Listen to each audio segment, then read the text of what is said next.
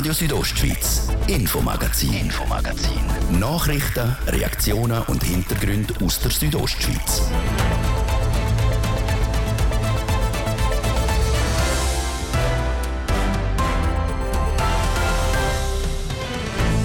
Im Churer Stadtgarten werden offen Drogen konsumiert. Das ist nichts Neues. Die Stadt will dem entgegenwirken mit einem Konsumraum. Und jetzt ist auch bekannt, wo der herkommen soll. An der Sägerstrasse 75, also in der Nähe vom Vorbrand-Brüschbahn. Ich bin sehr froh, dass wir eine Liegenschaft gefunden haben, die die Anforderungen erfüllt, die verfügbar ist. Warum die Wahl auf den Standort gefallen ist und was jetzt noch alles gemacht werden muss, der Patrick de Giacomi nimmt Stellung. Und es ist gut zwei Jahre lang quasi unser täglicher Begleiter gewesen, das Coronavirus. Und jetzt, wo es langsam auf den Winter zugeht, wird es immer wieder mehr zum Thema. Es ist einfach angekommen bei uns im Leben und da ist es. Und wir müssen damit umgehen.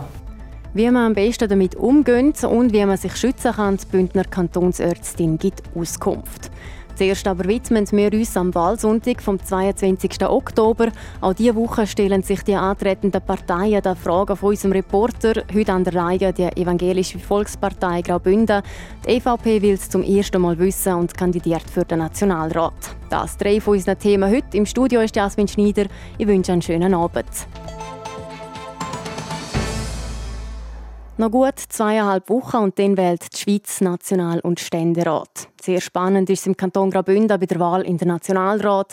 Fünf Sitze kann der Kanton besetzen und das Rennen für die ist noch recht offen, wie eine Wahlumfrage von der Südostschweiz zeigt. Die SVP würde leicht dazu gewinnen, auch die Mitte mit einem minimalen Gewinn. Die Grünen und die Grünliberalen verlieren, was Folgen für die SP hätte. Und auch die FDP hat ihren Sitz noch nicht auf sicher.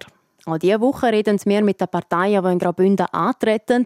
Und zwar nicht nur mit den grossen und etablierten Parteien, sondern auch mit den kleineren. Heute an der Reihe ist die Evangelische Volkspartei Graubünden. Der Martin de Platzes hat der Luca Benni vor EVP getroffen. Luca Beni, die Evangelische Volkspartei Graubünden, EVP, ist im Mai 2007 gegründet worden. Jetzt treten ihr zum ersten Mal an bei nationalen Wahlen, also bei den, bei den Nationalratswahlen. Luca Beni, was ist die Motivation, die dahinter steckt bei der EVP, jetzt da mitzumachen bei den nationalen Wahlen? Das ist korrekt. Uns gibt es seit 2007 und wir haben dieses Jahr neue Parteimitglieder gehabt und haben gemerkt, es wäre doch noch interessant, um mal an den Nationalratswahlen teilnehmen. Wir sehen auch, dass wir jetzt die einzige Partei sind, die effektiv in der Mitte ist, wo keine Listenverbindung eingegangen ist. Häufig ist das Argument, man geht eine Listenverbindung aus arithmetischen Gründen, aber meistens sind auch immer Sympathien dabei. Und wir sind jetzt eine Alternative. Wir sind schön in der Mitte. Wenn man uns wählt, dann wählt man genau die Mitte. Die EVP treten in 18 Kantonen an für die Wahlen in den Nationalrat. Jetzt im Kanton Graubünden mit einem Sitz für die EVP können sie nicht unbedingt rechnen und doch können sie den Ausgang der Wahl mitentscheiden, gerade weil es laut dieser Umfrage von der Südostschweiz so eng ist. Ja, genau, richtig. Also wir haben natürlich vielleicht ein paar Stimmen mehr als andere Parteien, weil wir eben antreten tun. Und das kann natürlich den Ausgang der Wahlen sicher beeinflussen. Wir wissen, der fünfte Sitz ist relativ unklar, in welche Richtung das geht. Also wir können dort die Wahlen sicher auch mitbestimmen, wir können da mitmischen. Und was uns ganz wichtig ist, ist einfach, dass wir, wie gesagt, die Alternativen sind. Luca Beni sind es angesprochen. Ihr die EVP ist im Kanton Graubünden keine Listenverbindung eingegangen. Jetzt auf nationaler Ebene, das ist Anfang Sommer gewesen, ist von der Parteigremien bekannt worden, dass die eine Strategie unterstützen, eine Listenverbindung von der Mitte, das wären, das wären die Grünliberalen, die Evangelische Volkspartei und auch die Mittepartei. Jetzt im Kanton Graubünden hat das nicht geklappt. Sind Sie bewusst im Kanton Graubünden keine Listenverbindung eingegangen, trotz der nationalen Empfehlung? Also ich bin bei diesen Gesprächen zu diesen Listenverbindungen nicht Teil davon gewesen. Ich kann nur sagen, dass wir offen gewesen wären für Listenverbindungen, sich aber abzeichnet hat, dass wir hier eine Blockbildung haben im Kanton Graubünden und wir darum schlussendlich jetzt keine eingegangen sind. Wir haben auf keinen Fall wollen ganz rechts eine Listenverbindung eingehen, aber auch nicht ganz links. Und die in der Mitte, wie Sie es gesagt haben, die sind auch, stehen auch nicht mehr zur Verfügung für eine Listenverbindung und darum ist das völlig in Ordnung. Also wir haben nicht damit gerechnet, aber das ist Teil der Demokratie, das ist Teil von unserem Wahlsystem, wo wir auch noch mal darüber diskutieren ob wir vielleicht nicht würden Doppelproports einführen Aber das gilt es zu akzeptieren und wir sind sehr gespannt auf die Wahl am 22. Luca Bene, Sie haben es angesprochen, Sie sind eine Partei aus der Mitte aus und bietend laut auch am Wahlprogramm der Wählerinnen und Wähler eine Alternative an und das auf Basis der christlichen Werte. Jawohl, genau, das ist richtig. Also wenn man die EVP wählt, dann muss man kein gläubiger Christ sein, keine gläubige Christin.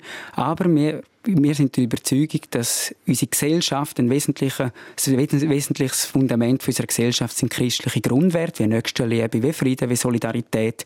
Und das möchten wir auch in unserem Parteiprogramm drin haben. Das ist wesentlich für ein respektvolles Miteinander, für eine intakte Umwelt, aber auch für starke Familien. Und Thema, wo ihr auch stark dahinter steht, das ist Klima und Biodiversität. Jawohl, genau richtig. Also wir haben jetzt auch die Energiestrategie 2050 und dann ist auch das Netto Null bis 2050 und jetzt gerade im Kanton Graubünden mit dem Richtplan Energie ist es so, dass wir das sehr befürworten tun, den verschnellerten Ausbau der erneuerbaren Energien. Wir müssen wegkommen von diesen fossilen Energien. Im Kanton Graubünden ist immer noch 60 Prozent fossile Energien, die wir brauchen. Und da müssen wir unbedingt wegkommen von dem. Wir haben in den letzten Jahren auch im Kanton Graubünden geschlafen und da braucht es jetzt wirklich griffige Massnahmen für den Klimaschutz und auch für Biodiversität.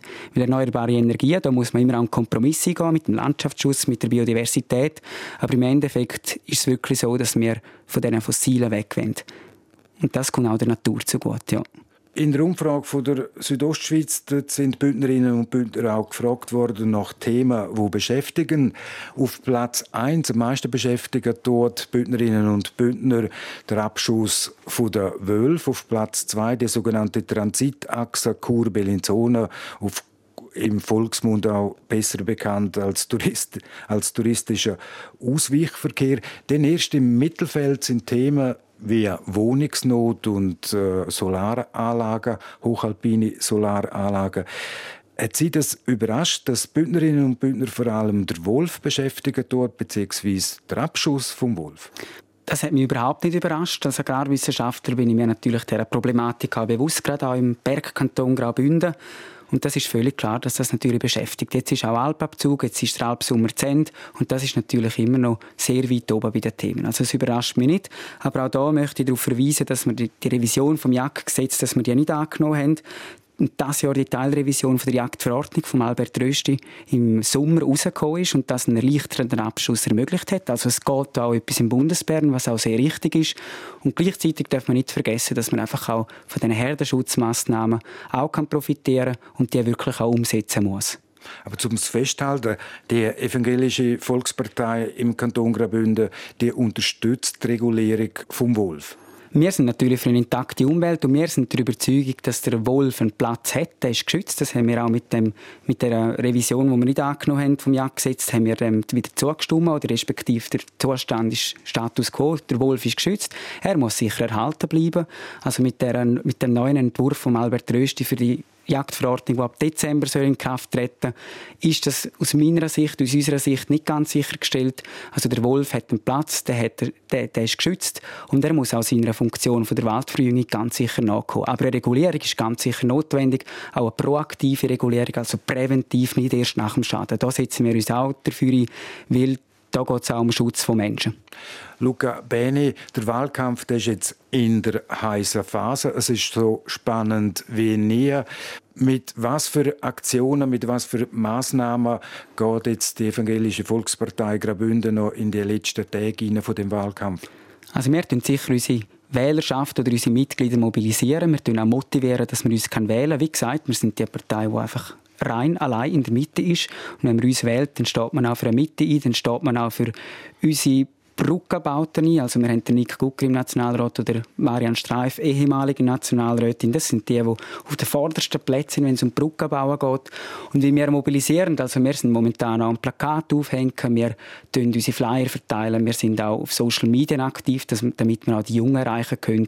Also wir probieren wirklich da noch im letzten Teil des Wahlkampf wirklich noch alles zu geben und alles zu mobilisieren, was geht. 2007 habt ihr euch gegründet im Kanton Graubünden, die Evangelische Volkspartei. Jetzt, 16 Jahre später, treten ihr zum ersten Mal an im Kanton zu nationalen Wahlen. Ihr wollt euch etablieren in der politischen Landschaft vom Kanton Graubünden? Ja, weil das ist richtig. Wir, also es ist eine sehr starke Vertretung in Davos mit dem Christian Thomann, der im grossen Landrat ist. Also Davos wissen wir, dass wir auch sehr viele Wählende haben. Und jetzt gilt es auch mal abzuschätzen, wie sieht es im Kanton Graubünden aus. Und wir möchten auch eine Alternative bieten zu der CVP, die es so jetzt nicht mehr gibt, die zur Mitte geworden ist. Und uns ist einfach nach wie vor noch das Evangelisch wichtig, respektive einfach, dass wir die christlichen Grundsätze nach wie vor noch im Parteiprogramm drin haben. Das ist Luca Beni von der Evangelischen Volkspartei Graubünden im Gespräch mit Martin De Platzes. Morgen im Infomagazin ab der Viertel ab 5 Uhr sind die Ständeräte an der Reihe.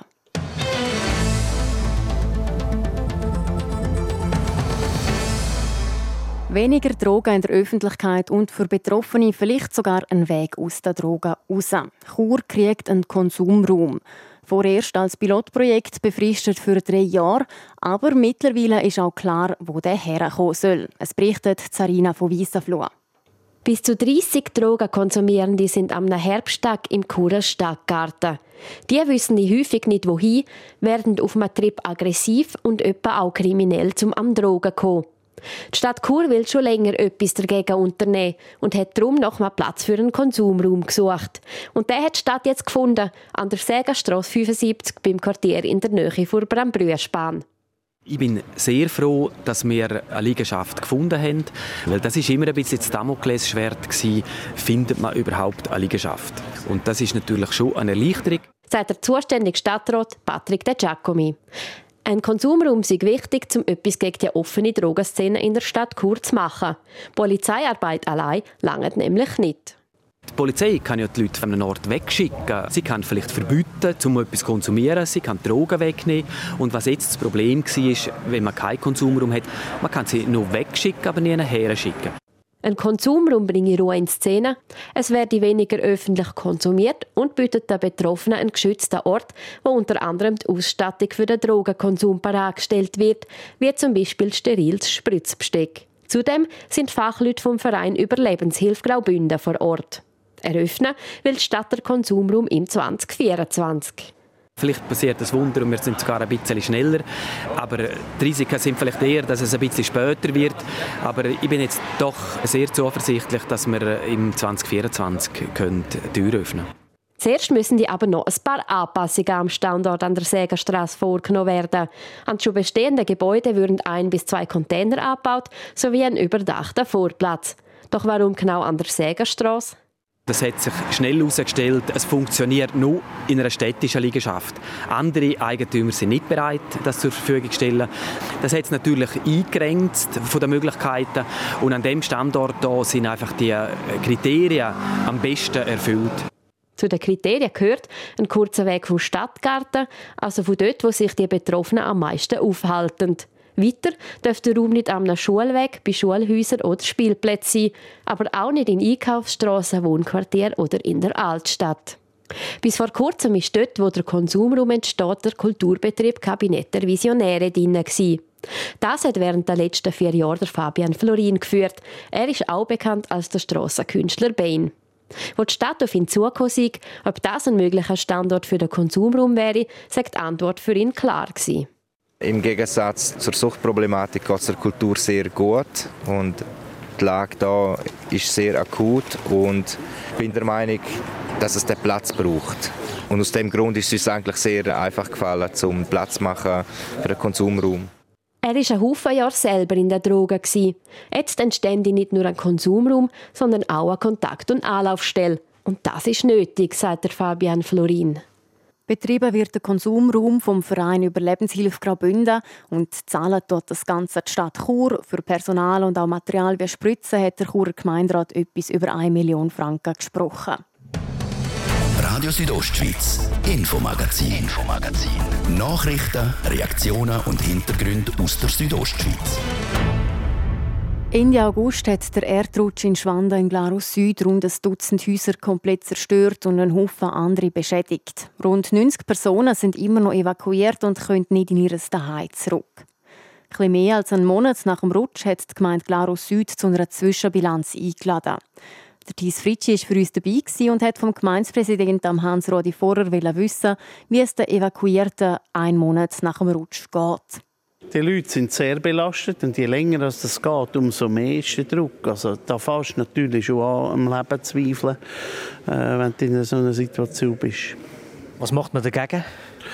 Ja, wir probieren natürlich äh, mit dem Telefon, das sie uns anrufen können, wo auch ein Care-Team dahinter ist, äh, mit, mit den Pfarrer, mit dem Sozialdienst, dass wir das können auffangen können.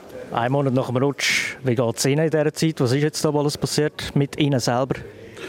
Ja, man lebt eigentlich für das Ereignis im Moment, das muss ich schon sagen, weil das merkt auch mein Umfeld jetzt äh, im eigenen Departement. Ich bin eigentlich sozusagen schier nie mehr dort für das Tagesgeschäft. Und da muss man sich jetzt ja, halt schon, schon ein aufteilen. Aber es ist jetzt halt, ich meine, ich will da gar nicht jammern. Es hat sehr viele Leute, die ja, im Leben halt irgendwann in dieser Phase erleben. Und von dem her geht es mir noch gut. Oder? Was war das Ernüchterndste für Sie selber?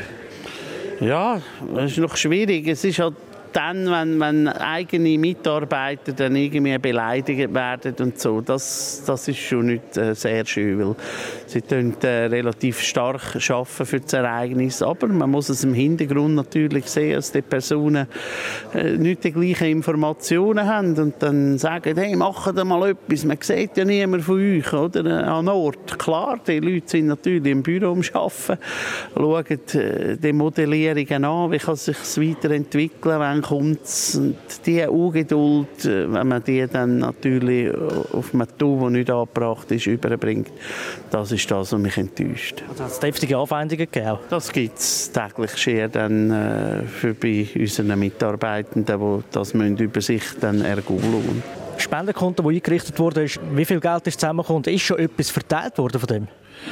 Es ist bis jetzt auf einem Stand von 300'000 Franken, das Konto. Das klingt jetzt für uns nach sehr viel, aber wenn wir sehen, wie viele Personen das ist, rufe ich natürlich nach wie vor dazu auf, zum weiter spenden. Ob es ausgezahlt worden ist, kann ich jetzt noch nicht 100% sagen. Ich gehe davon aus, dass man das äh, gut anschaut im Moment und sicher die ersten Zahlungen auch wird leisten in den nächsten Tagen. In der Zwischenzeit hat es relativ mal heftig geregnet. Was hat das gemacht mit dem Gebiet? Ja, es ist einfach mehr Wasser rausgekommen, wenn wir andere, äh, ist ein bisschen mehr abgerutscht, aber als jetzt da die Inseln noch runterkommen, die man erwartet, ist halt jetzt aus Sicht von uns leider noch nicht der Fall. Also es gilt weiterhin zu warten euch sind immer noch die Hände gebunden, schlussendlich. Absolut. Also, es ist eine Wundertüte, die Wageraus, sage ich immer. Und sie bleibt jetzt, solange die Insel dort oben ist. Danach hoffen wir, dass wir äh, einen grossen Schritt einmal dann drüber haben. Wenn das passiert, wir wissen es nicht, aber im Moment äh, können wir noch nicht hinein. Die Schweizer Armee baut jetzt aktuell eine Notbrücke über den Fluss Sernf. Mit der wird das betroffene Gebiet wieder erschlossen. Am Dienstag ist die Eröffnung. Dann reden wir mit dem Brückenbauer von der Schweizer Armee im Infomagazin.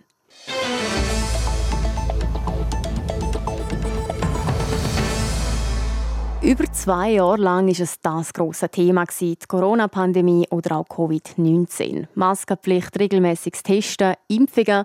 Es hat zu vielen Diskussionen geführt. In letzter Zeit tauchen wieder mehr Berichte über neue Varianten zum Virus auf, pünktlich auf die kältere Jahreszeit. Wir haben vor Bündner Kantonsärztin Marina Jamnitzki wissen, wie es aktuell mit dem Coronavirus in Graubünden aussieht.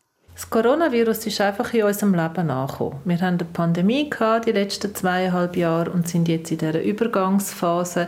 Es ist einfach angekommen bei uns im Leben und da ist es und wir müssen damit umgehen. Aus diesem Grund kann man sich im Kanton Graubünden ab dem 23. Oktober auch wieder impfen lassen. In einer Arztpraxis oder in der Apotheke. Impfzentren werden die keine mehr aufgestellt. Wer sich soll oder kann impfen lassen, erzählt Marina Jamnitzki. Die Impfempfehlung die lautet, dass sich sogenannte äh, Risikopersonen oder besonders gefährdete Personen impfen lassen. Das sind Personen ab 65 oder jüngere Personen, die gewisse Vorerkrankungen haben. Der Hintergrund ist, die Impfung nicht verhindern, dass man erkranke. Sie senke aber deutlich das Risiko von einem schweren Verlauf. Darum ist es vor allem für die Risikopatienten gut, dass sie nicht schwer daran erkranken. Eine gesunde 50-jährige oder jüngere Person zum Beispiel, die muss sich nicht impfen lassen. Dort ist es auch nicht empfohlen. Aber sie können, wenn sie wollen. Die Leute haben teilweise immer noch Angst vor Covid. Man solle sich beim Coronavirus aber nicht anders verhalten als bei einem anderen Virus. Wenn man einen respiratorischen Infekt hat, dann soll man daheim bleiben und schauen, dass man die anderen nicht ansteckt.